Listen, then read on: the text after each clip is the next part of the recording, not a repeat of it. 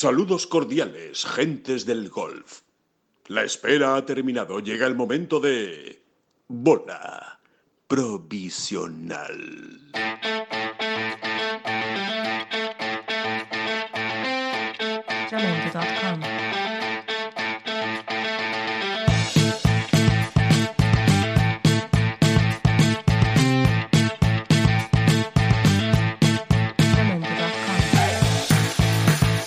¿Qué tal? Muy buenas y bienvenidos todos a esta nueva bola provisional, la décima de la temporada de, de, de Ten Golf. Es la, es la décima, es la décima, David, porque me equivoqué en la, en la semana Ah, pasada, amigo. en el anterior, en el anterior podcast. Muy rápido, muy Sí. rápido, has equivocado. Si es que yo, yo con los números soy un auténtico desastre, ya me perdonarán, pero el de la semana pasada era la novena bola provisional y esta es la décima, la décima bola provisional. Magnífico. Es que lo mío con los números es un auténtico desastre. Pero que además es verdad, ¿eh? que es que sí, está... sí, sí. Que yo, que, yo, que yo no sé ni el, ni el año en el que nací, señores. Ni eso, ni eso se, me acuerdo bien. Es muy fácil timarle. Tú estás en un bar con Alejandro, pides la cuenta, le haces un lío, dame tu parte, yo te doy la mía y al final te llevas tranquilamente 40 euros al bolsillo, de gratis. A quien me parece a mí que no, que no timan nunca, David, es a Pablo Arrazábal cuando se está jugando torneos. ¿eh? Al revés, yo creo que al final les acaba sacando la pasta al resto. Qué, qué maravilla, ¿no? Empezar un nuevo podcast, una nueva victoria del golf español. Ojo, que hemos dicho que son 10 podcasts y esta es la cuarta victoria ya que, estamos contando en, en estas bolas provisionales de, de Ten Golf. Victoria extraordinaria en el Alfred Dunhill Championship en Sudáfrica, la quinta. eh, bueno, el balance extraordinario y encima de una manera épica, dramática, trágica, llámala como quieras, pero desde luego fue de esas semanas que, como diría el clásico aquel, hacen afición ¿no? al, al golf. ¿no? Sí, sí, parece que Pablo siempre tiene que ganar así, ¿no? Recordemos aquella batalla con Colin Montgomery y Lee Westwood cuando ganó por primera vez en Francia, recordemos aquel desempate agónico y larguísimo con Sergio García cuando ganó por segunda vez, recordemos aquella batalla con Enrique Stenson cuando ganó por tercera vez, recordemos aquella batalla con Rory McIlroy Y Phil Mickelson. Mickelson cuando ganó por cuarta vez en Abu Dhabi. Y ahora pues le ha dado por otro tipo de drama y tragedia, pero con final feliz, que es lo que importa y con dos huevos muy bien puestos, que se me perdone la licencia. Bueno, que mm, evidentemente podemos estar hablando mucho tiempo de esa victoria de Pablo Larrazábal, pero qué mejor, eh, David, que hablar con el propio Pablo Larrazábal para que nos cuente los pormenores de esa, de esa victoria, para que, eh, bueno, no fue, una, no fue un domingo fácil, yo creo que hay mucho de lo que, de lo que hablar y estoy convencido que Pablo siempre nos deja buenas historias y, y por suerte, pues lo tenemos en este podcast, nos va a atender en directo y, vamos a poder hablar con él de todo lo que, de todo lo que surja y de lo que se nos ocurra. ¿Y por qué? ¿Por qué lo tenemos en directo? Porque somos así. Nosotros somos así. Somos así. y ellos más todavía. Así que vamos a hablar con, con Pablo Larrazábal. y- Fuera de broma, los, los tenemos en directo por, por, por su gentileza y su generosidad. Sí, la verdad es que siempre se portan muy bien con nosotros, ya, ya lo saben, aparte que han podido leer esta semana a Pablo Larrazábal en, en Ten Golf y ahora lo van a poder escuchar. Pablo Larrazábal, muy buenas, ¿qué tal? ¿Cómo estamos? Hola, buenas, buenas tardes. Bueno, todavía un poco como tirado en el sofá, ¿no? Digamos, eh, cura- curando las ampolias. las, las ampolias. ¿no? Reventadito. ¿o qué? Sí, sí, sí, no he podido salir de casa en un día, en un, en un par de días eh, para pasear al perro y poco más.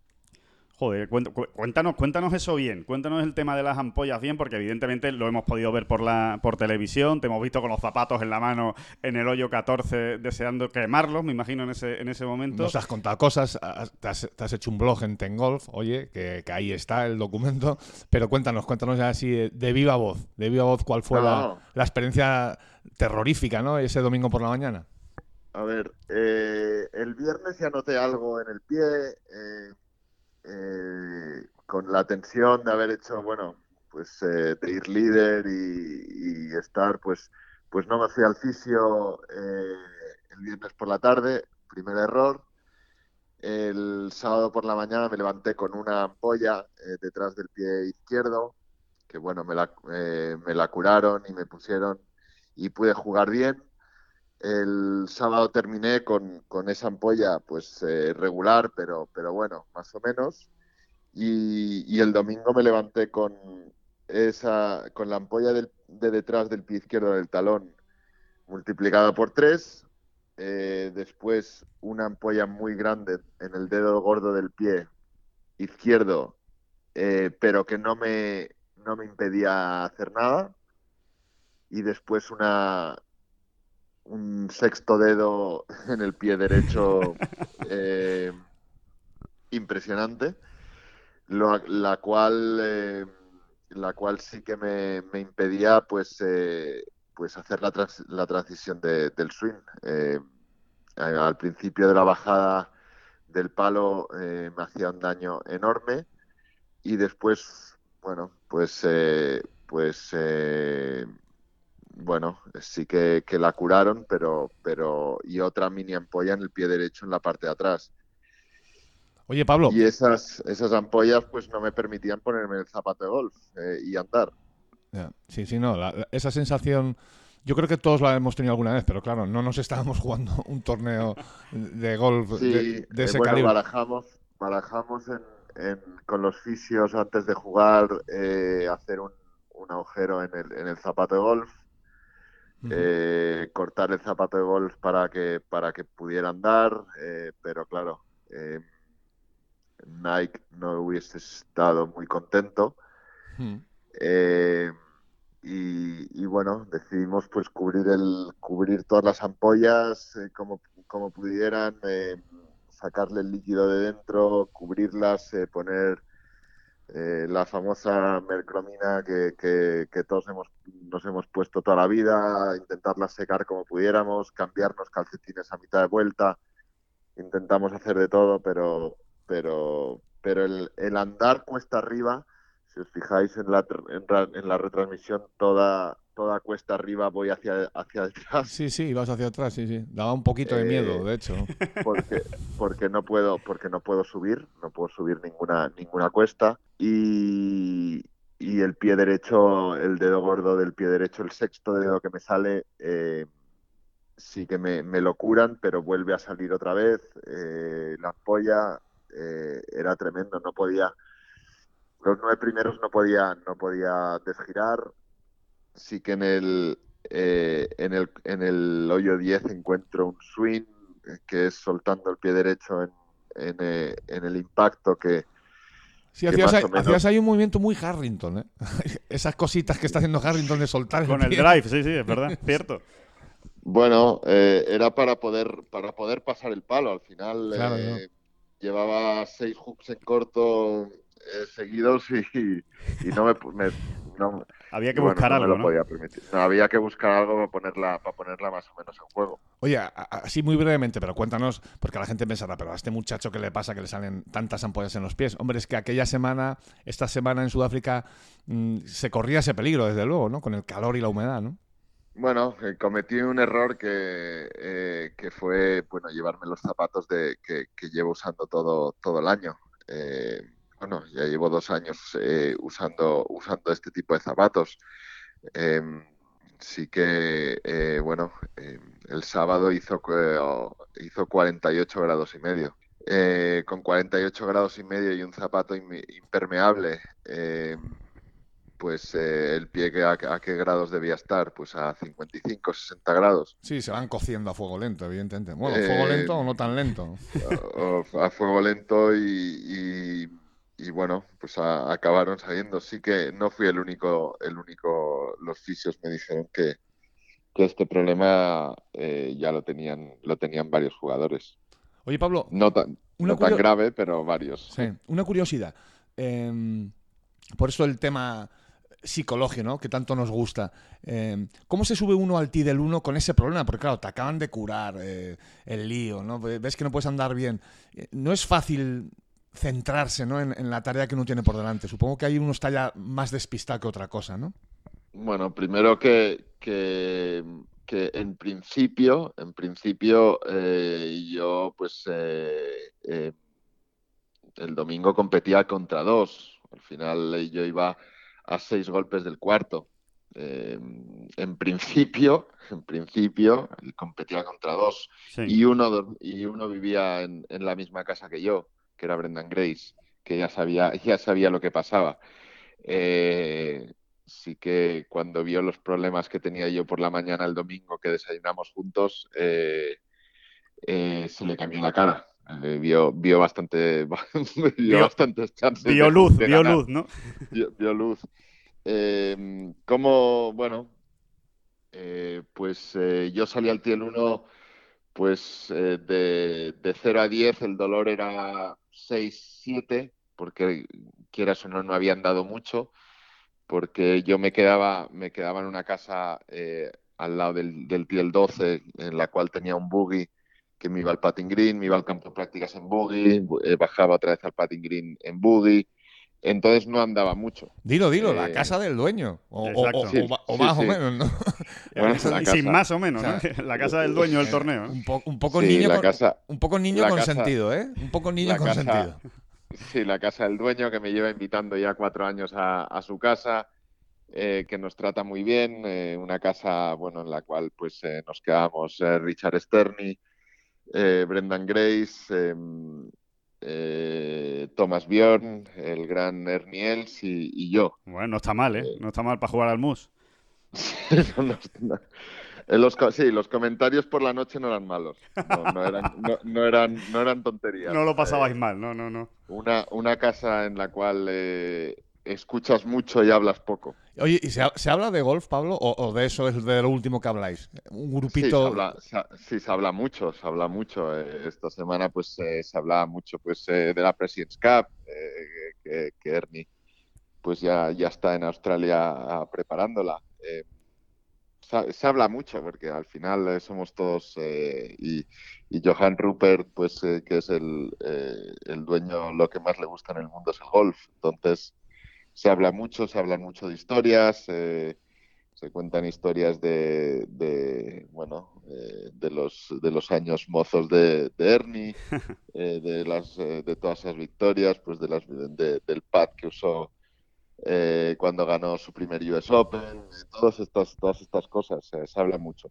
se hablan se cuentan historias eh, increíbles eh, bueno las cuales yo contaba pocas pero alguna alguna conté alguna alguna que sea alguna alguna tontería decía, pero, pero, pero bueno, se escucha mucho y se aprende mucho. O sea, aunque no se gane esa semana, como ha sido encima tu caso, ya solo la experiencia de esa, de esa casa compartida y esas historias ya, ya merece la pena, ¿no? Leopard Creek. Sí, sí, sí, la verdad. eh, a ver, el Leopard Creek es, eh, es, eh, es un tesoro. eh, no, no- no solo el campo, que es uno de los mejores campos que jugamos, eh, sino, sino bueno, eh, el cariño que, que, que- que me, me tiene la gente, porque quieras o no, pues eh, comparto muchas, eh, em, muchas cenas, eh, muchas, eh, muchas cosas también en, en, en la Dunhill Links, que, Ujú. que, que también, también me quedo con ellos en el, eh, me suelo quedar con ellos los últimos cinco años en el, en el Old Course de St. Andrews. Eh, hay muchas vivencias, tengo muchos amigos, eh, muchos socios de Leopard Creek juegan también la Dunhill Links, que, que los conozco hace muchos años, entonces hay una relación de amistad ahí eh, muy potente y, y- y la cual, bueno, pues, eh, em, em, bueno, em, te hace, te hace sentir como en casa también. Oye, Pablo, una curiosidad que tengo. En todos los torneos que se juegan del circuito europeo en, Sudáfrica, pues no sé si sabes el dato, pero más del 50% los ganan eh, jugadores sudafricanos. ¿no? Pero curiosamente este torneo eh, lo ha ganado cuatro veces el golf español. ¿no? Lo ganó Álvaro Quirós, lo ha ganado dos veces Pablo Martín, ahora lo has ganado tú. Eh, no sé, ¿qué piensa Rupert de, esto? No sé si, si, se comentaron, se hará alguna gracia sobre esto, porque realmente es curioso, ¿no? Sí, a ver, el Leopard Creek es, eh, es un campo que se le puede, se puede parecer bastante a, a, Valderrama. Es un campo que hay que poner la, la pelota en la calle, que no hay que pegarle muy fuerte, pero hay que pegarle muy bien. Eh, hay que ser muy preciso con los hierros. Eh, mm, es que no, no lo sé lo que, lo que puede tener el Leopard Creek que, que, que se le pueda, se le pueda ir bien a, a los jugadores. Bueno, la, realidad, la realidad es que se, que se os da muy bien y, ahí está el dato, ¿no? Que acaba de dar eh, David y que, y que os funciona muy bien. hay un vínculo, hay un vínculo ahí que, habrá que descubrir. Sí, aparte porque siempre comentáis que os encanta ese campo. Es verdad que es eh, algo bastante extendido en el European Tour. O sea, muchos jugadores hablan muy bien de ese campo, ¿no? Como uno de los mejores del año. También seguramente em, por eh, el carácter español, si, si hay un un carácter extranjero que se le parezca eh, por forma de vivir, por forma de, ver la vida, es el sudafricano. Em, eh, el sudafricano y el español tienen, son muy, muy parecidos. Seguramente seremos los más parecidos en, forma y carácter. Bueno, en forma no, porque ellos son mucho más grandes que nosotros de tamaño, pero... Big guy, big guy. Están siempre con el big guy en la, en la boca. Sí, pero de, de, carácter somos muy parecidos, em, eh, somos muy extrovertidos, nos, nos gustan las mismas cosas, eh, aparte de que a ellos les gusta más eh, el rugby y el cricket, a nosotros nos gusta más el fútbol, pero, pero, pero somos muy parecidos de carácter y eso, bueno, pues seguramente cuando vamos nosotros a Sudáfrica, pues, pues nos, sentimos, nos sentimos muy cerca de casa. Pablo, vamos a volver un momento a ese domingo. Yo tengo una curiosidad. Eh, ¿Tú viste, el, torneo perdido? O sea, tú dijiste, bueno, aquí esto, esto es imposible. ¿Esto cómo, cómo lo voy a sacar adelante con, la que, con me está cayendo encima? Sí, sí, sí. seguramente después eh, de la salida del 9, eh, la cual, la cual ya, ya no puedo más de, dolor. Es la primera vez que me saco los, los zapatos para, para poder andar. Eh, y, no veo, no veo luz eh, al final del túnel. Em, sí que, que, bueno, eh, después de hacer bogey al 9, bueno, le pido, le pido a mi hermano que vaya, que vaya a la casa que está a, pues a, un minuto del, del Tiel 10 a buscarme a buscarme bueno, unas, unas, zapatillas, unas bambas, para ver si con, con las bambas me, me noto mejor. Eh, y, él, y él me dice, Pablo, bueno, tranquilo, busca la manera de, de ponerlo más o menos en la calle y, y, bueno, eh, y que el juego corto, que el juego corto eh, te acerque, te acerca al liderato tengo, tengo al perro. Ahí tienes el festival de, ah, El festival de Roy. Lo está celebrando también Roy, como, como tiene que ser. Está, sí, sí, está celebrando Roy.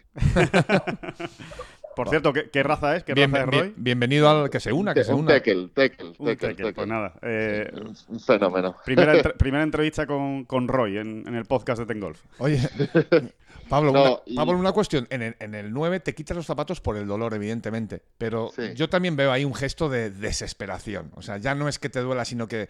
Mm, como digamos, un poco mostrándole al mundo a la mierda, ¿no? Como se dice mal y pronto, con perdón.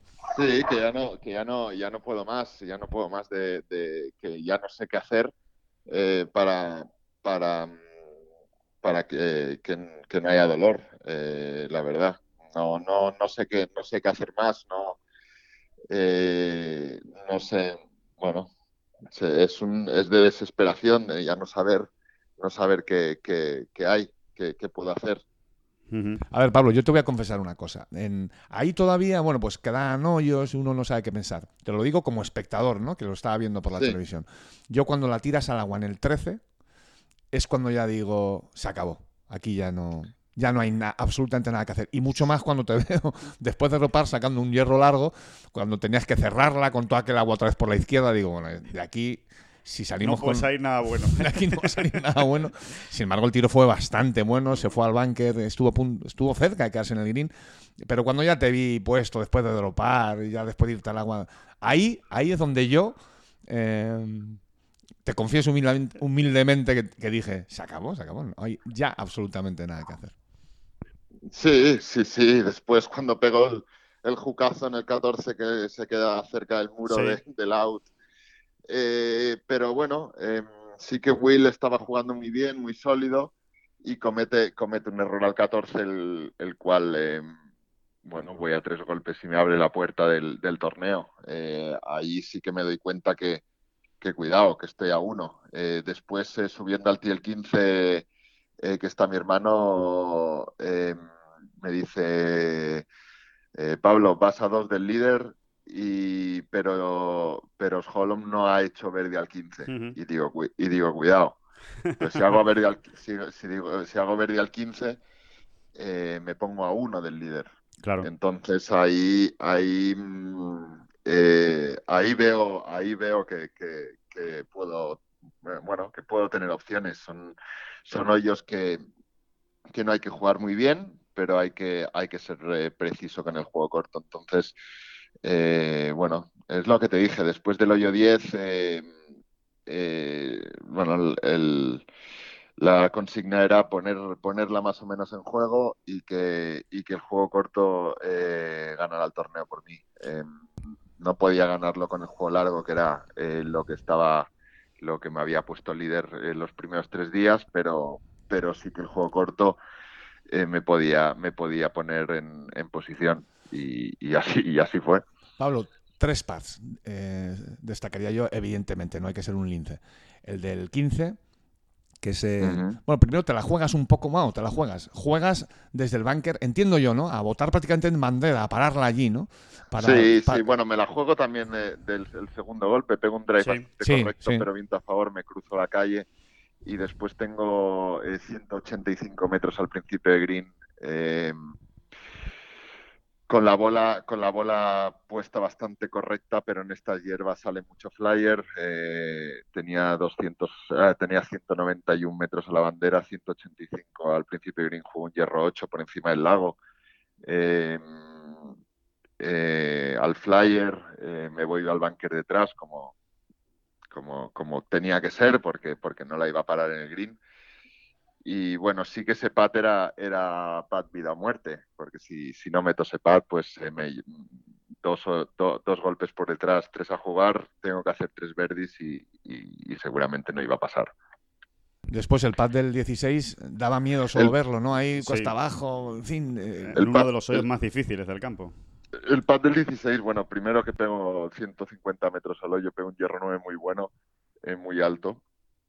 Para dejarla más o menos cerca, sabía que, que, que- bueno, de- después, después eh, Will pega, pega un hierro que se, bueno, pues pega un hierro 9 pero fuerte y se pasa, se pasa a un, territorio, de, bueno, que hizo dos pads muy buenos. Y, y ahí vi, ahí vi, y ahí vi, como se suele decir, vi un poquito de sangre. Si metía eso me colocaba líder empatado con todo lo que había pasado. Eh, un pad que le había tirado en- en las vueltas de práctica, que sabía eh, cómo caía. Eh, bueno, y un pad, eh, seguramente el- eh, todos hablan del golpe del 18, pero si ese pad no entra, me pongo, eh, me pongo que tenía que hacer dos verdis también para terminar, para ganar. Claro. Entonces ahí, ahí ya se complica. Si tú tienes que hacer verdi al 18 para salir a playoffs, seguramente no lo haces. Oye, Pablo, Eh, hay- pero- hay, hay un pad más que, que luego afortunadamente ganaste y no, no hemos tenido que acordarnos de él, pero es que el pad del 17 es muy bueno. es con doble caída, un nervio que tenías que pasar por ahí. Sí, no entra sí, de yo milagro. creía- Yo creía, que lo metía, sí. Eh, me- eh, creía que lo metía. eh, eh, estaba. No iba a ser una celebración tan poderosa como la del 16, pero, pero cuando va por mitad de camino creo que la meto. Estabas ahí con el puñito ya cerrado, ¿no? Sí, va a salir un puñito porque, porque la salida del 18 es muy importante. Y va Claro. a salir un puñito pequeñito, pero, pero, pero algo iba a salir. Y, y después ya lo, lo que has comentado en, en el blog de Tengolf, que además eh, la verdad es que es interesantísimo, eh, con la distancia en la cabeza, ese tercer golpe del 18, eh, eh, Pablo, permíteme que te lo diga, pero hay que tenerlos muy bien puestos eh, para, pegar, para pegar ese golpe en ese, en ese hoyo, porque parece que es poca distancia, que vosotros eso eh, fácilmente la tenéis que dejar a medio metro como la dejaste, pero ese golpe no es nada fácil en ese green. No, y tiene aún más mérito después de ver que el líder en Casa Club está en tu resultado, es decir, que el par al menos te vale para salir a un playoff, que nunca está mal, como, como colchoncito, y después de ver también a Bill, si no me equivoco, metiéndose en muchos problemas. Quiero decir que en ese momento también eh, hubiese sido legítimo que hubiese pasado por tu cabeza la- el, el- la- el hecho de decir, bueno, macho, con el par estoy en playoff, ¿no? Y, y- pero no. Sí, pero, pero yo, es que te lo digo en serio, uno yo más, eh, no sé si lo, podía, pudiese haber andado. eh, yo sabía que tenía la opción. Eh, sabía, sabía porque mi hermano, mi hermano está andando con, con eh, bueno, está ya, está con el grupo y ve la bola de, de Will en las rocas. Y yo, yo lo escucho eh, que mi hermano grita, están las rocas, están las rocas, ya sé que él no va a hacer cinco, eh, que no va a hacer cuatro, Sí, porque si exacto. están las rocas no va a hacer cuatro, tengo, tengo la oportunidad de ganar eh, con dos golpes. Eh, tengo que ir a, tengo que ir a por ella. Al final eh, las victorias no te las regalan, sino las tienes que, las tienes que coger. Entonces eh, voy a por, voy a, voy a, tengo la opción de ganar, voy a por ella. Después eh, si no entra, si la dejo a dos metros y medio, tres metros, si no entra el pad, pues no entra el pad, pero tengo que ir a por ella y sí que sale, sale el golpe. Bueno, pero no, no, no te vengas muy arriba, de todas maneras, pero es el momento de, de- de darte un poco de coba, ¿no? Realmente tú siempre has tenido un perfil de jugador valiente. En ese sentido, creo que no has defraudado casi nunca. Y bueno, te saldrán las cosas o no saldrán, pero, pero bueno, ya intuíamos ¿eh? que ibas a tirar a la bandera y a. Sí, y a la verdad es que da gusto ver competir a, a Pablo en, en, esa- en ese tipo de situaciones, ¿no? Cuando se está eh, peleando la, la victoria, porque, pues eso, como dice David, ¿no? Te podrá salir o no te podrá salir, pero desde luego eh, yo creo que tú sí eres de esos eh, pocos jugadores, yo creo que no hay muchos en el mundo, de- que consigue mejorar su nivel cuando está en máxima presión. Eh, convive Bueno, hay bien que con la ponerle, presión. hay que ponerle, hay que ponerle lo que hay que ponerle. Eh, veréis si, si, si rebobináis al pad del eh, al pad del 16 cuando meto el pad que, que lo celebro por dos veces grande y cuando me voy hacia hacia la bolsa hago un gesto hacia abajo con las manos. Eh, y, eh, y os, os seré sincero, si, no sé si se me leen los labios, pero eh, comento cojones de búfalo. Eh, con, las, con las manos haciendo, haciendo el gesto de, Sí. de- de- de hay que, que hay que ponerle huevos. Y, y es que es así, que, que, que había, eh, que había que ponerle, había que ponerle huevos y, y, para ganar, para ganar esas circunstancias hay que ponerle, hay que ponerle lo que hay que ponerle. Eh, no hay más. La gente no te lo va a regalar. Eh, si quieres ganar, tienes que ganar con eh, cogiéndole, cogiendo, poniéndole lo que hay que ponerle y, y- yendo por ello. Oye, Pablo, tengo que decir de todas maneras, de todas maneras que eres un mal jefe. Porque para un torneo que se pierde, para un torneo que se pierde Raúl, que, que- Contento está Raúl, que- contento está. que no- para un torneo que se pierde, que es que está en todos lados, que no, que vamos, que si le hubieses dicho que fuera, hubiese ido, yo creo. Si le hubieses pedido por favor que fuera, yo creo que Y hubiese con, ido. la, y con la magnífica relación que tenéis. O sea, que es que... No, mira, aquí son las cosas. Eh, nosotros, pues a, a principios de las Final Series, eh, yo sabía que iba a jugar Leopard Creek y le dije, mira, Raúl, tú tienes, eh, tú tienes familia, tienes tus niños, eh, yo voy a jugar Leopard Creek, si nos metemos en Dubai, eh, te va, te desde Dubai te bajas a Leopard Creek conmigo y terminamos el año en Leopard Creek. Si no, eh, yo, mm, a ver, es un torneo que, que Leopard Creek yo iba pues eh, por, por la man- magnífica relación que tengo con Johan y porque me encanta el, me encanta el campo y, y porque, porque, porque quería empezar sumando. Pero lo que no iba a hacer es, eh, es hacer que Raúl vaya a casa. eh, que en, en recordar que desde Johannesburgo, bueno, desde Sun City hasta, hasta Málaga se tarda un día eh, un día de viaje y otro de otro de vuelta no, no iba a hacer a. Raúl irse a casa eh, para estar cuatro días con su familia y después volver a, a Johannesburgo. Eh, Ya. entonces, y tampoco le iba a hacer eh, quedarse una semana en, en Johannesburgo sin mm, eh, tomando el sol. Sí, sí, sí, de vacaciones. Sí, sí, sí. Entonces, eh, Raúl se fue a casa. eh, eh, me- seguramente de- sea de las cinco personas que se alegró más por la victoria porque él sabía que, que iba a caer pronto porque bueno pues porque la- porque las estadísticas decían que Tia Green estaba jugando muy bien solo teníamos que empezar a, a trabajar en el juego corto y, y que funcionara el juego corto y así ha sido Oye, ¿quiénes son las otras cuatro personas? ¿De esas cinco? ¿Quiénes son las Bueno, otras pues, cuatro? eh, pues, pues, pues, pues eh, mi mujer, eh, mi hermano, que, que, es mi entrenador y que, y que aparte de ser mi hermano, pues eh, un dinerito pilla. Y que, allí, y que allí estaba además. y, aquí, y ahí estaba mi equipo de trabajo, mi familia. hay muchas, uh -huh. muchas personas que, que, se alegran muchísimo, aparte de, de, bueno, de mis amigos y... Y Roy, y Roy, por supuesto, que lo hemos escuchado y Roy y de la gente que, y de la gente que, que, que me aprecia. Pablo, una, una curiosidad. Eh, ¿Cómo fue esa primera conversación, no sé si el sábado, el mismo domingo o el lunes, eh, con Raúl? Eh, fue mm, Raúl, ¿está usted despedido? Muchas gracias por, por, este, por, esto, por estos grandes años conmigo. O Raúl, a partir del próximo torneo, o te, o te pintas la cara de betún negro o no, o no, o no, Raúl, no, voy a usar. Raúl sabe, Raúl sabe, Raúl sabe que, que es parte muy importante de, de esta victoria. Él lo sabe eh, y se lo he dicho y, y, y él, él, lo sabe, llevamos cuatro años trabajando. Uh -huh.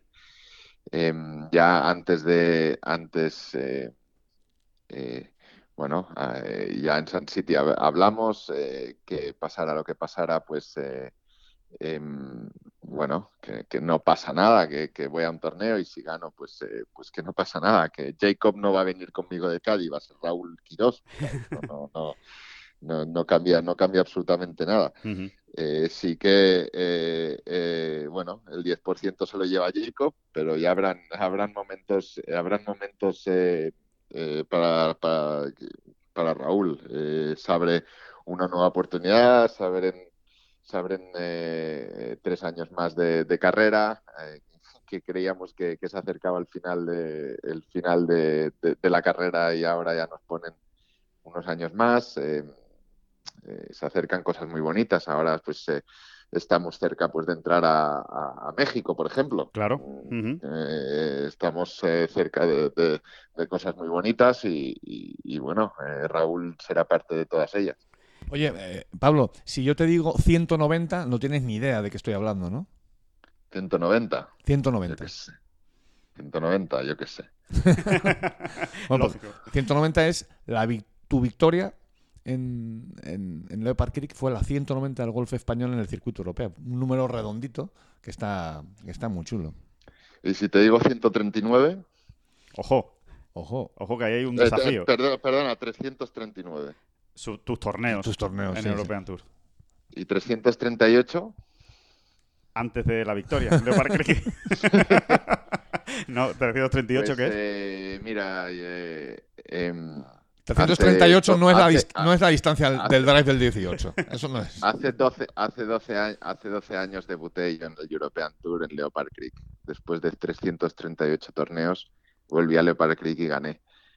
Y, y eso, pues, eh, eso es, es, es, brutal. Eso es muy gordo. Eh, mi, primer, mi, primer, torneo en el European Tour eh, eh fue ahí, eh, hace 12 años y una semana bueno, de hecho, tú debutaste el, el, torneo que ganó Álvaro, ¿no? Exactamente. Creo, creo, que sí, en 2007. Sí, sí. Sí, sí, que era 2006, era finales de 2006, concretamente. 2007, 2007, a finales del 2007. Ah, no, entonces. Yo, yo debuté. Entonces, entonces, no fue no. el que ganó Álvaro, me parece. Creo que no, creo que no. Él empezó un año antes.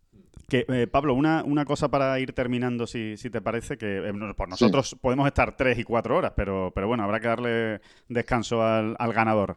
El, una, una, pregunta que yo eh, llevo dos o tres días haciéndome, porque ya has dicho varias veces, bueno, nos lo has dicho a nosotros, de hecho, en, en, alguna entrevista reciente, pues en Portugal, cuando nos vimos, y, y, en otros torneos, y lo volviste a decir después de ganar el Alfred Ángel, que el año que viene es el año 2020 para dar un paso adelante.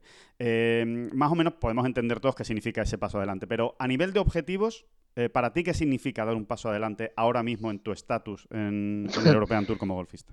Bueno, para empezar que ya lo he dado, el, ya, lo, ya el, paso adelante, pero, pero sí que, bueno, eh, sí que hace tres meses eh, dimos dos pasos hacia detrás en, en nuestra carrera para, para, eh, para buscar eh, nuevas, nuevos consejos, nuevas eh, metodologías de entrenamiento con, con, con Robert Rock entonces ahora, ahora en, vez de, en vez de trabajar con mi hermano, trabajo con Robert Rock, mi hermano y Ben Barham, eh, en vez de uno tres entrenadores, eh, y dimos dos pasos atrás eh, para, para dar seis adelante.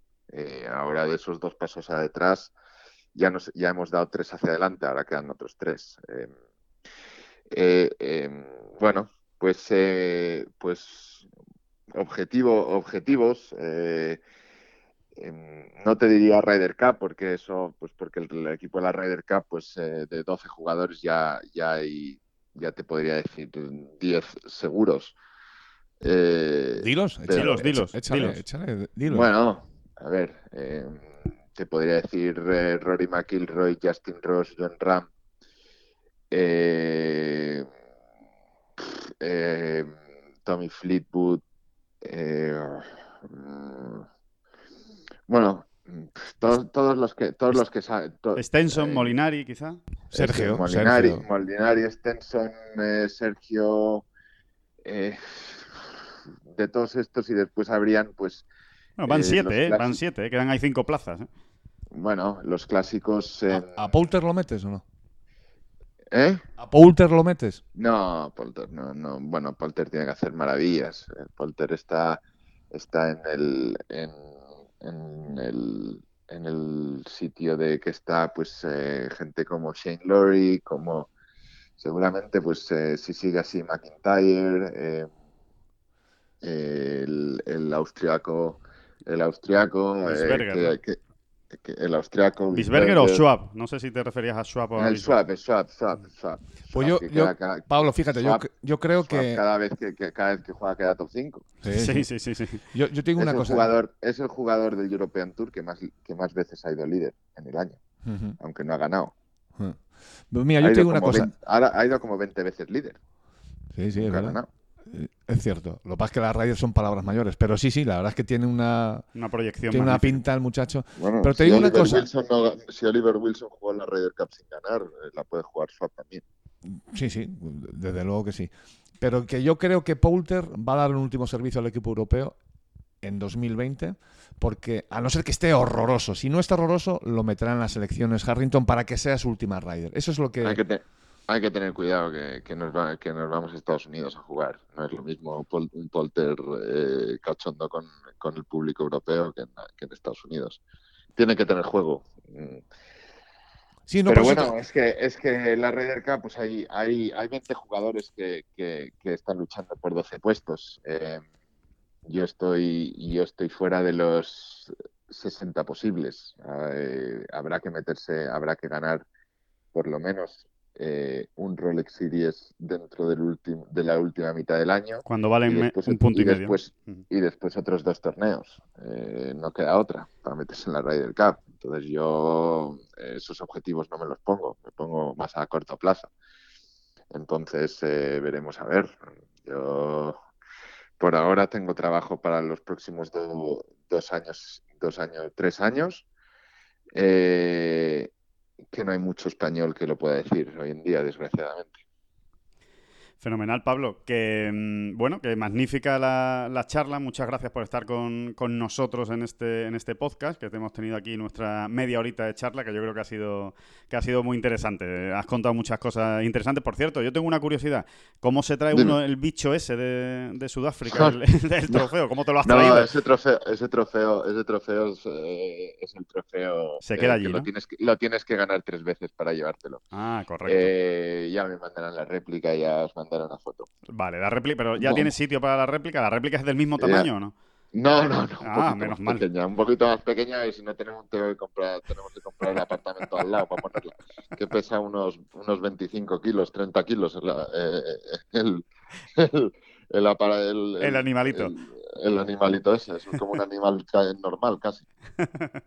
Muy bien, Pablo. Pues nada, que, que, muchísimas gracias por estar con nosotros y que nos veremos. Nos veremos por esos, por esos campos de Dios. Que usted aproveche esta, estas vacaciones hasta, hasta Abu Dhabi. Y, y, nada, que seguimos en contacto, señor Durán. La gira al desierto, la gira al desierto a tope, ¿no? Ahí en, en, en las tres, ¿no? Nos vamos a ver. ¿no? A, to a, tope, a tope. Y, y, ahí estaremos. Dentro de dos, dos tres semanas, dos semanitas empezaremos a tocar palos. Y rematamos. ¿Qué te ya que ha salido la gira del desierto, ¿qué te parece la polémica de Arabia? Que si se juega en Arabia, que si no juega en Arabia, ahora le están dando palos a Mickelson porque ha dicho que va a jugar allí. No sé, yo estuve hace cuatro semanas en Arabia Saudí jugando un programa, eh, cinco semanas jugando un programa en Arabia Saudí muy, muy bien organizado, con que no había ningún problema. Que Arabia Saudí pues tendrá sus problemas, sus, culturas y sus cosas, pero está intentando crecer en este mundo y, bueno, pues no se le puede cortar los pies a, a, un país el cual está intentando eh, crecer en este mundo. Al final, eh, bueno, eh, no somos quien para juzgar al país más rico del mundo. Sí, bueno, y no deja de ser al final un torneo del circuito europeo, oye, y vosotros sois miembros del circuito europeo, el que el que pueda y le encaje en el calendario y lo pueda jugar, pues que lo juegue, y el que no, no, ¿no? Libertad a la gente para que para que haga lo que quiera, en el fondo. Exacto, sí, que quien, no quiera ir, que no vaya, y quien no, lo quiera ver, pues no lo, que no lo vea. yo yo voy a ir, eh, lo que no voy a hacer pues es ponerme pues en pelotas ahí porque si no me van a meter en la cárcel eh, 20 años. hay que seguir las, hay que seguir las normas de, de cualquier país, hay que, em, bueno, ni, ni, ahí ni, en, ni, ahí ni en ningún otro país, por, por favor, Pablo, ni siquiera en el Open de España. bueno, no, en el Open de España, pues igual, igual, igual digamos algún pollo de estos, pero, te agradeceríamos que no te desnudes en ningún sitio. en la medida de lo posible. Si, si no hay más remedio, oye, pues, pues nada. Sí, bienvenidos. bueno, Pablo, que muchísimas gracias, lo dicho, y que, y que nos seguiremos hablando y seguiremos en contacto. Gracias, amigos. Un abrazo, muchas gracias. Un abrazo, chao, chao. Y después de esta entrevista con la Razábal, que yo creo, sinceramente, ha sido muy interesante y ha contado muchas cosas nuevas que no se, que no se sabían, yo me quedo con, la historia de la, de la casa, ¿no? Y, ese desayuno el domingo con, con Brandon Grace, pues eh, impresionante, ¿no? Qué, anécdota más, más divertida y más de competición y de cómo se viven los torneos. Sí, además ellos dos son muy amigos y además eh, que son pícaros los dos, ¿eh? en el mejor sentido de la palabra, ¿no? Que probablemente, efectivamente, en aquel desayuno eh, no sé si Pablo estaba para muchas guasas, pero que las hubo seguro. Seguro. Y luego, aparte, yo también me quedo con la presencia imponente de Erniels, pues por ejemplo, cenando, ¿no? Eh, simplemente con que Erniels diga tú pásame la sal, pues ya está bien el asunto. ya, ya das por bien entregada y por bien, por bien despachada esa, esa semana en, en, Sudáfrica. Bueno, vamos a hablar de Bahamas. Antes simplemente un apunte, porque ya que estamos también para dar noticias y dar bola a los nuestros, pues vamos a decir que como hemos estado hablando de Brandon Grace, que por cierto, que Brandon Grace lo han fichado Impact Point, eh, la empresa de representación eh, que lideran eh, Irek Miskow y nuestro gran amigo Carlos Rodríguez, y que lleva entre otros a Sergio García, Joaquín Nieman, a Scott Fernández, bueno, en definitiva... A Jonathan Vegas, a Villay Singh, Ojo, a Villay Singh, a, Paul Casey. a Luis Ostuisen, o Stuisen, o como quieran llamarlo. Eh, en definitiva, que, la cuadra, como dicen en, Estados Unidos, está creciendo muchísimo, cada vez tienen más caballos y caballos muy, muy potentes. Brandon Grace es el último fichaje y, y hay que alegrarse porque hay un español ahí siendo muy importante dentro de esa, de esa empresa de representación. Que estamos dando noticias ya también. ¿eh? Esto, es, el podcast. Esto es un no parar. Esto es un no parar. Esto es la bola provisional. Y, y, vamos a seguir hablando de golf, por supuesto. Vamos a hablar de competición y vamos a dar unos pequeños apuntes, David, si te parece, de dos grandes citas de esta semana, las que tenemos por delante, que es el Hero World Challenge, el torneo de Tiger Woods, la vuelta de Tiger Woods después de ganar en Japón, ojo, y la vuelta también de un tal John Ram después de ganar la final de Dubai. Eh, sinceramente, solo hay 18 jugadores en este torneo, pero me parece que puede ser uno de los, de los más atractivos eh, que se pueden ver ahora mismo en el, en el mundo del golf. ¿no? Después de ganar la final de Dubai y de ganar el Open de España, porque es que el muchacho viene, viene de, aquello. Sí, sí, sí. Está buscando la tercera victoria eh, consecutiva, que además ya ha dicho que, ese es su objetivo, acabar el año con tres triunfos seguidos. O sea que de vacaciones nada, en, en Bahamas, que es donde se juega este torneo. Hay que recordar a Alejandro que siempre viene bien que este torneo eh, mm, no cuenta para el PGA Tour, o sea, no cuenta para la FedEx Cup, digamos, para el ranking de la FedEx Cup, pero por el contrario sí que cuenta, y mucho, por cierto, para el ranking mundial. O sea, da puntos de ranking mundial y además muy, es una bolsa de puntos muy, muy, muy potente porque, claro, la categoría de los jugadores que están allí... Eh, pues eh, eh, provoca esto. Sí, sí, sí, claro. Eso va por los puntos y, por, lo, por el ranking mundial de los jugadores que están allí y evidentemente, como dice David, es importante.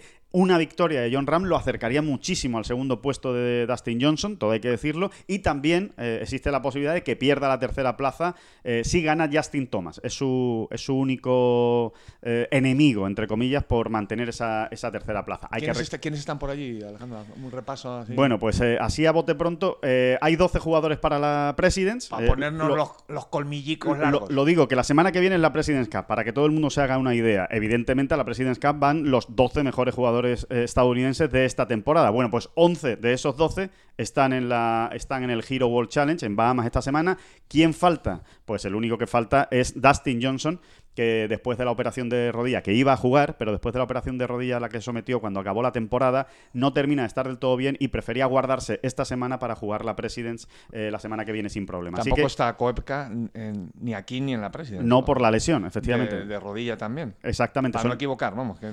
Sí, es que han tenido los dos la misma, la misma intervención, ¿no? Ro- rodillitis. rodillitis aguda. Así que el, resto, pues están todos, o sea, se pueden imaginar. Eh, Ricky Fowler, está Matt Kuchar, está Gary Woodland, eh, está Tiger Woods, eh, por supuesto, Justin Rose, Henrik Stenson, en definitiva, es un, es un torneo absolutamente espectacular. Kevin Kisner, Chet Reavy ha entrado precisamente por, por Dustin Johnson y hay una cosa muy curiosa que, que a mí por lo menos me ha hecho bastante gracia de este torneo de Bahamas y es que como es la semana previa a la Es el torneo de Tiger y Tiger Woods es el capitán de la President's Cup, pues no solo ha adelantado el torneo para que acabe el sábado y tengan un día más para poder viajar a Australia, Muy cuco, muy cuco el muy- tigre. pero todavía es más cuco, yo creo, David, con cómo se ha montado los Tea Times. El tío es un grande, claro, es su torneo, él ha montado los Tea Times como le ha dado la gana para esta primera jornada. A partir de la segunda ya va por clasificación, ahí ya no puede meter la mano Tiger, pero en la primera sí. ¿Y qué es lo que ha hecho? Pues ha juntado a las cinco parejas que él va a poner en la, en la Presidents para que, para que vayan jugando entre ellos, ¿no? Y, y, por ejemplo, pues una de esas parejas va a ser Schoffele con, con Gary Woodland, que yo creo que es una pareja novata, pero que va a tener bastante gracia. Y él, como no es tonto Tiger Woods, se ha puesto con Justin Thomas, que es el mejor jugador ahora mismo en, Estados Unidos, eh, junto con el propio Tiger. Bueno, y ahí estará John Ram dando la réplica a todos ellos, ¿no? Con Justin Rose juega, juega John Ram, así que también un, una- un emparejamiento Ryder Cup, ¿no? Además va a abrir... Un guiño, ¿no? Un guiño rider de, de Tiger en los, en los Tea Times, ¿no? Exacto. Y... Acordarse que John debutó en la Ryder Cup eh, de 2018 precisamente jugando con Justin Rose. Sí, y va a abrir el partido. El partido que abre el torneo de Bahamas eh, desde este miércoles, no se pierdan, ¿eh? no se pierdan en el calendario, que no empieza el jueves, sino que empieza el miércoles Bahamas. Eh, abre el torneo John Ram en el primer partido con, con Justin Rose. Así que vamos a estar muy pendientes a ver de qué es capaz eh, John Ram. Por cierto, David, ha hablado Ram de ser número uno del mundo. Ha hablado de muchas cosas eh, en este torneo. Y Dice que no le apetece, ¿no? Exacto, dice que total, que ha nacido para ser número uno, más o menos es lo que viene, es lo que viene a decir, o para intentar ser número uno, para no tergiversar sus, sus Sí, palabras, dicho. para intentar serlo, ¿no? Dice que, que ha sido su objetivo de siempre y que evidentemente no va a dejar de serlo nunca. Él siempre va querer ser el número uno del mundo, pero que no se obsesiona, que no mira cada semana los rankings, ni cuántos puntos le faltan, ni cuántos puntos no le faltan. Que él lo único que se centra es en hacerlo lo mejor posible, ganar torneos y que eso, la consecuencia va a ser número uno del mundo. Ese es el gran cambio mental que ha dado John y que mm, yo creo que ya hemos comentado en, en otras en otras entregas de bola provisional, ¿no? Precisamente, sí, tener los objetivos claros, tener la ambición siempre dispuesta y despierta, pero no obsesionarse si no cae el primer grande todavía, si no cae el número uno todavía, eh, en el sentido de ir rompiendo barreras y récords, ¿no? ¿no? Los, los récords ya caerán por su propio peso, ¿no? Ese es el cambio que le ha dado de mentalidad y yo creo que le está ayudando muchísimo. Sin ninguna duda, eh, está como más tranquilo, más en paz consigo mismo, pensando simplemente en el torneo y en, y en, y en hacerlo bien. Por cierto, que es el último torneo que va a jugar eh, John Ram como soltero. Eh, a partir de la semana que viene ya será un hombre casado, ya que el viernes que, que viene contrae matrimonio en la Basílica de Begoña, en, en Bilbao, con, con Kelly Cahill, con su, con su novia, con su prometida, y, y también tiene por delante un saque de honor en, el, en San Mamés, en el partido Atleti Bilbao Eibar, ya es seguro, ya, está, ya es oficial, eh, que hará el saque de honor John Ram. Eh, desde luego le va a hacer muchísima ilusión las dos cosas, ¿eh? las dos cosas, la boda y, y el saque y el saque inicial en San Mamés Un poquito más la boda, pero solo un poquito. pero muy poquito más. Así que, bueno, que estaremos muy pendientes de Bahamas, que le contaremos todo en la bola provisional número 11, la de la semana que viene, y también le contaremos, evidentemente, lo que pasa en Mauricio. Eh, sigue el European Tour, eh, es el penúltimo torneo del año, del año 2019, el segundo de la temporada, pero el penúltimo de- del año es el Afrasia Bank eh, Mauritius Open. Y bueno, y allí tenemos nuevamente a una buena armada española para intentar eh, conseguir botín, ¿no? Para, para todo el año, ¿no?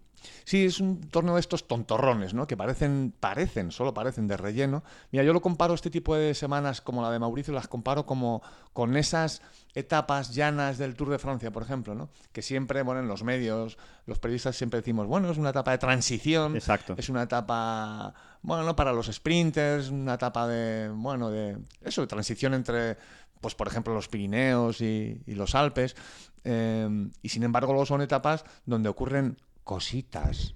Hay veces que, hay veces que se forma un abanico. vamos a ver si Gonzalo Fernández Castaño, si Sebastián García Rodríguez, si Carlos Piguem o, me estoy dejando uno, o Ale- Alejandro Alejandro, Cañizares. Cañizares se meten en el abanico bueno. Porque es que sí, serán etapas de transición, serán etapas muy de relleno, pero son etapas que le cambian la vida a la gente. También en el Tour, ¿eh? También en el Sí, sí, sí, te meten en la pelea por la, por la victoria y después te tienen que sacar. Así que en este caso... eh, Vamos a coger el abanico, señores. Y, vamos a coger el toro por los cuernos, a ver si, a ver si eh, efectivamente eh, conseguimos una otra victoria más, ¿no? Estamos en racha, hemos empezado ganando el- el- la temporada en el circuito europeo con Pablo Arrazábal. Bueno, pues a ver si se vuelve a dar esa, esa victoria. ¿Quién, ¿Quién llega mejor a este torneo? Pues yo creo que Cañi, ¿no? Yo creo que Alejandro Cañizares está, está en un buen momento. Eh, Hizo una buena semana en Sudáfrica, aunque no consiguió rematarla, pero viene bien de lo que ha conseguido en la, en la escuela. Y, y yo tengo ganas también de ver cómo reacciona. Yo creo que pagó un poco la novatada Sebastián García Rodríguez la semana, la semana pasada. el- Seguro, sí. el primer torneo y, y a ver cómo, cómo reacciona en esta. Yo, yo tengo ganas de verle porque ha hecho un año completísimo y, y seguro que puede hacer también un buen torneo en Mauricio. Sí, y también no, no nos olvidemos tampoco de Carlos Piguem, que, bueno, son jugadores igual que Sebas que están, eh, a pesar de, de- de lo ocurrido la semana pasada, Carlos sí que pasó el corte. Sí, por cierto, hizo aunque un luego- buen torneo, lo que pasa es que acabó mal el fin de semana. Sí, no le salió un buen fin de semana. Pero bueno, son jugadores de los que se pueden esperar eh, cosas, ¿no? Hay que estar muy atentos con ellos, porque, mm, insisto, es que son torneos que te pueden cambiar la vida. ¿no? Sin ninguna duda. Y hay que estar muy despierto, muy atento y aparte que, oye, vamos a verla desde otro punto de vista también. Es un torneo donde hay, si no me equivoco, cuatro top, 10, top 100 mundiales, Sí. eh, hay siete top 100 150. Quiere esto decir que, que tampoco es que haya un nivelazo brutal y, oye, un- es- este tipo de situaciones hay que aprovecharlas también si tienes tu semana de juego, ¿no? Sin ninguna duda. Y, y lo, que, y lo que también trae eh, siempre cosas muy interesantes, eh, David, es eh, nuestro gabinete de curiosidades del, del querido Oscar Díaz, que ya nos está esperando eh, al, otro, al otro lado del teléfono para contarnos una nueva historieta y, y yo creo que, que vamos, a, vamos a disfrutar. ¿eh? Yo creo que nos vamos a ir por, por Alemania. Hoy nos vamos a ir por algo por Alemania y hace ya, hace ya unos cuantos años. Hay que, hay que echar para atrás el- el calendario. El frío que debe estar haciendo en Alemania. Bueno, pues vamos con este gabinete de curiosidades de Oscar Díaz. Jamendo.com.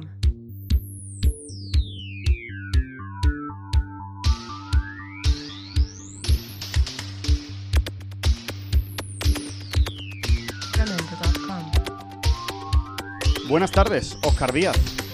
¿Qué tal? Buenas tardes, don eh, Alejandro Rodríguez y don David Durán, que Ya. intuyo que sí está por ahí en segundo plano, discreto pero contundente como siempre. Exactamente. Señor Díaz de Vivar. Por ejemplo, ¡Vivar! Vivar Díaz. en fin. que, mm, Oye, que, que vais justos, que la entrevista con Pablo ha sido maravillosa, así que si, dice- si os parece empiezo con el a soltar mi rollo. como Vamos con el En gabinete. las tiendas de fotos, ¿no? Dele Vamos con usted. el gabinete de curiosidades. Muy bien, pues bueno, hemos visitado el mundo del cine, también estuvimos echando un vistazo a relaciones entre, entre los libros y el golf y esta vez nos vamos a hablar un poquito de historia. Eh, y os voy a plantear un interrogante. Os leo una cita y me decís quién ha podido decir esto. Uf, yo soy malísimo por eso. A ver. Ab- abro comillas. La batalla deportiva y caballeresca despierta las mejores cualidades humanas. No separa, sino que une a los contendientes con comprensión y respeto. También ayuda a vincular a los países en el espíritu de la paz. Por eso la llama olímpica jamás debe morir. Me imagino que ¿Qué, el varón. suena? Me imagino que el varón, ¿no? De Y casi, casi, casi. Coubertin. Ah, ¿no? ¿No es el varón de Coubertin? Coubertin. A, a ver, a ver, a ver, David, ¿qué propone? A mí me ha sonado al, al nodo. O sea, era- es como una cita muy en nodo. O sea, si se habla así con la voz un poco empañada, ¿sabes? Así Eh, con de piquito. Oye, pues, pues, Perdón. Va muy bien. David va, ha tenido una intuición maravillosa. Porque quien dijo estas palabras fue Adolf Hitler. Madre mía. Bueno, pues, pues mira, no iba bastante, bastante bien tirado. Eso lo dijo Hitler. Sí, sí. Antes de los Juegos. Olímpicos de Berlín. ¿no? Exactamente, eso es, eh, que Hitler se encontró con que eh, cuando ascendió, cuando le nombraron canciller, eh, que se había otorgado esos undécimos Juegos Olímpicos de la era moderna a Berlín. Eh, y, eh, como sabéis, pues intentó aprovechar esa maniobra eh, pues para dar bombo y platillo a- a- al movimiento nazi. Entonces, eh, aprovechando des- pues, desde la creación del ritual de los relevos de la antorcha olímpica, que la gente piensa que esto viene de muy antiguo, y sin embargo se inventó para la edición de 1936, eso de que la antorcha saliera de eh, el Monte Olimpo y llegara a, bueno, en este caso Berlín, hasta pues la el aprovechamiento de la imagen a través de, de las películas de la cineasta Leni Riefenstahl o la puesta en escena con estos eh, espectaculares escenarios, ese, ese mm, estadio olímpico eh, ideado por el arquitecto devenido ministro Álvarez Speer. En fin, como todos sabemos, fue una operación de imagen espectacular. Sí. La, la propaganda la manejaban bien estos Sí, no, muchachos. sé, no le digo. no, la manejaban de maravilla, aunque evidentemente pues se encontró con algunos reveses en la propio, el propio desarrollo de los juegos, como por ejemplo esas cuatro medallas de oro que se llevó Jesse Owens, eh, que no fue el único que puso en su sitio al dictador alemán en aquellos días, dado que unos días después, esto se sabe poco, eh, se celebró una competición de golf que no estaba integrada en los Juegos Olímpicos, porque como sabéis, los Juegos Olímpicos volvieron a Río de Janeiro en 2016 después de eh, 100, no me quiero equivocar, 112 años eh, desaparecido del, del programa olímpico, ya que la última edición que se habían disputado fue en San Luis en 1904. Ujú. Bueno, pues el hecho es que al abrigo de estos Juegos Olímpicos se disputó en el Club de Golf de Baden-Baden el Premio de las Naciones, un torneo de golf que, como decimos, pues de alguna manera está amparado por esta competición. Eh, La iniciativa partió de, de Karl Henkel, del presidente de la Federación Alemana de Golf, y encontró con el respaldo entusiasta de, de Hitler, que de- donó personalmente un trofeo para los ganadores, que era una, una bandeja de plata con eh, unas inscripciones de ámbar pues bastante bonita, bastante llamativa. Ujú. Eh, el caso es que la decisión de apoyar el torneo fue un poquito extraña porque Alemania tampoco destacaba como potencia golfística. Y de hecho, eh, giraron eh, unas, bueno, juraron eh, invitaciones a un buen número de países, a 36 países, de los que solo acudieron 7, que fueron Gran Bretaña, Checoslovaquia, Francia, Holanda, Hungría, Italia y Alemania como, como país anfitrión. Ya que un buen número de federaciones nacionales pues, decidieron rechazar el ofrecimiento el trato que se dispensaba a los socios judíos en muchos de los campos alemanes. Eh, por Gran Bretaña y convocados por la English Golf Union, eh, acudieron dos jugadores, Arnold Bentley y Tommy Thirsk, eh, que a priori eran los, los más expertos y los favoritos, eso es. Eh, era una competición en 72 hoyos medal play por parejas repartidos en dos días de juego y se sumaban los resultados de los dos miembros de cada pareja, una especie de, de Copa Canadá, ¿no? Eh, bueno, pues eh, después, el caso es que pese al, fav- a esta- la condición de favorito de los ingleses, los alemanes, después de 36 años, digo, de 36, 36 años, qué largo, por favor, 36 hoyos, perdón, del primer día, porque se jugó a, a dos días, 36 hoyos cada día, pues se pusieron líderes, eh, Leonard von Beckerath y C.A. Helmers, Sin trampas, eh, con que se cinco sepa, ¿no? menos. Sin no, trampas. no, que que se sin trampas que se sepa, efectivamente. Y con cinco menos que el combinado francés y los, y los ingleses quedaban terceros, pese a los esfuerzos de, eh, de Tommy Thirsk, que había hecho un gran 65. El caso es que eh, Joachim von Ribbentrop, el ministro de Asuntos Exteriores, bastante conocido por su pacto que hizo al principio de la Segunda Guerra Mundial con Molotov, con, con el ministro de Asuntos Exteriores ruso, eh, ese pacto contra natura ¿no? de, la Alemania nazi con, con la Unión Soviética, pues eh, debió ver que la cosa pintaba bastante bien y eh, se le dijo a Hitler, oye, vente para acá que te vemos entregando la, Se vino, la se vino arriba. esta Se vino arriba. de lo que- plata, efectivamente, a, a los ganadores Lo que- que... van a ser además alemanes. Oscar, lo que se dice vender la piel del oso antes de cazarlo. ¿no? Sí, sobre todo, sobre todo hablando de golf. Von Sí, Ribbentrop sí, sí, no sí. tenía mucha idea de golf, evidentemente. Si es que habían visto, se sabía, se veía que, que este señor había visto poco golf. En fin, el caso es que, bueno, pues nadie contaba con esta remontada, pero eh, Tommy Thirsk repetía por la tarde su impresionante actuación matinal y los ingleses acababan imponiéndose por cuatro golpes a Francia y 12 a Alemania, que se vino abajo en la última vuelta.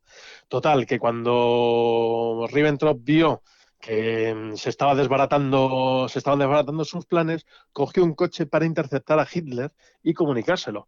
Y según cuenta la anécdota, este furioso dio media vuelta y volvió a Berlín, con lo que al final fue el presidente de la Federación Alemana el que se tuvo que tragar el sapo y entregar el trofeo a la pareja inglesa. Así que podría decirse, poniéndole bastantes comillas, que antes, los primeros en, en hacer retroceder a Hitler, aunque fuera de un escenario bélico, fueron dos golfistas ingleses. Eh, Está muy bien, sí. sí, correcto, Sí, correcto. sí. Está muy bien traída la, la- la metáfora y, y el golf, ¿no? El golf le dio el primer gran revés a, a- a Adolf Hitler, o, o por lo menos el golf y los Juegos Olímpicos, ¿no? Y Jesse sí, Owens, sí, ¿no? y, y no mucho antes de que, de que empezara, bueno, tres años antes de que empezara la, la Segunda Guerra Mundial, eso es, exacto. Muy bien, pues eh, magnífica historia, Oscar, buenísima. ¿no? Bueno, pues me, me alegro, espero que a los oyentes les parezca también entretenida y, y les guste. Oye, Óscar, ahí estaba el golf también metido en la segunda. Ya en, en- en faena de Segunda Guerra Mundial, tú sabes perfectamente y mucho mejor que yo que muchos campos del Reino Unido se utilizaron como, pues por ejemplo, como eh, pistas de aterrizaje. Luego en, en la, Sí, sí. en- por la RAF, ¿no? En la Segunda Guerra Mundial. Echaron también, es- es- echaron también una mano, ¿no? Digamos, el golf inglés o británico ahí en, en- en faenas bélicas. Sí, de hecho, incluso yo escribí hace tiempo una historia bastante curiosa sobre uno de los pilotos de caza Sí, eh, más célebres de, de- de Inglaterra, de- del Reino Unido, eh, Laddie Lucas, que era un gran golfista, un gran golfista zurdo, que, que en una, después de una escaramuza con unos eh, aviones alemanes, con unos Messerschmitt, se vio obligado a aterrizar en un, pleno- en un campo de golf que conocía perfectamente, porque estaba muy cerca de- del Canal de la Mancha y dijo, bueno, el único sitio que sé que está despejado, que me ofrece ciertas garantías Es para el hoyo- es el mi- hoyo con mi 12, ¿no? Spitfire es el hoyo era 12. el hoyo, exactamente. Además fue muy gracioso porque después de aterrizar, el pobre pues acabó medio estrellado contra unos árboles, salió relativamente indemne y, y al bajarse del avión lo primero que dijo es, mierda, esta calle no la cojo nunca. menos, menos mal que por lo menos no estaba injugable, que pudo, pudo salir de allí. exacto, exacto. Eso es. El Sí, famosísimo como bien dices, inglés. pues también hay, un- hay, hay- hay un libro maravilloso de, de un periodista americano que se llama John, Est- John eh, o Estreje. Ujú. Eh, Ojo que, esto, buscarlo que esto es una gran recomendación ya para Navidad, que nos vamos acercando. ¿eh? Sí, Así sí, que sí, agu- agudicen el oído. Además es, está publicado por Gotham Books, Gotham como, como el, el- Como Nueva York, para, eh, para ciudad, exactamente, como la ciudad de Batman o como ese, ese remedio de Nueva York, y se llama When War Played Through, o sea, eh, cuando la guerra, eh, cuando dimos paso a la guerra, por decirlo de alguna manera. Ujú, Eh, when War Played, Played Sí. Ujú. y es sobre el golf durante la Segunda Guerra Mundial. Eh, voy a deletrear el nombre del autor, es John, eh, J-O-H-N, y Estreje, S-T-R-E-G-E. Y es un relato maravilloso de todas las relaciones que tiene la Segunda Guerra Mundial con el golf. Hay un montón de historias entretenidísimas y divertidísimas, pues desde torneos de golf disputados en campos de concentración hasta eh, pues la relación que tenía pues Eisenhower, el comandante en jefe de las fuerzas aliadas con el golf, bastante estrecha. Oye, per- la- perdona, lo de en los campos de concentración ya sería más bien un torneo de pitch and pat. Bueno, sí, sí, efectivamente, efectivamente. Y bueno, y eran campos de concentración, pero no eran los campos de concentración, eh, eran esos campos, de, más bien campos de prisioneros en los que tenían a eh, prisioneros militares a los que les tenían, Claro. no digo cierta estima, pero sí Sí, otro mejor trato. tratados que otro evidentemente, trato. exactamente. Que no, no eran los campos de concentración que podemos pensar en los que tenían, pues eso, eh, estilo pues Auschwitz o Birkenau, o ya ya sabemos a lo que se dedicaban allí, desde luego no era jugar al golf ni mucho menos, eran Bueno, asuntos bastante más peleagudos y tristes. Yo creo que todos nuestros oyentes pueden comprobar que podemos estar horas y horas y horas hablando de, de- de curiosidades y de historias que conoce Oscar que, que realmente son fantásticas, pero eh, oye, hay que, hay que dar que- pequeñas dosis y hay que esperar que la gente con ansia esté deseando la de la próxima semana. Así que, que nada, que, que Oscar, que muchísimas gracias por, por estar una vez más y por compartir esta, esta historia de, de Hitler y que, y que nada, y que nos vemos en una, o nos escuchamos en una semana con otra, con otra historieta. ¿no? Fenomenal, Alejandro, pues aquí está de... para cuando queráis. Y cuídese, hombre, cuídese. Muchas gracias, David. Jamendo.com.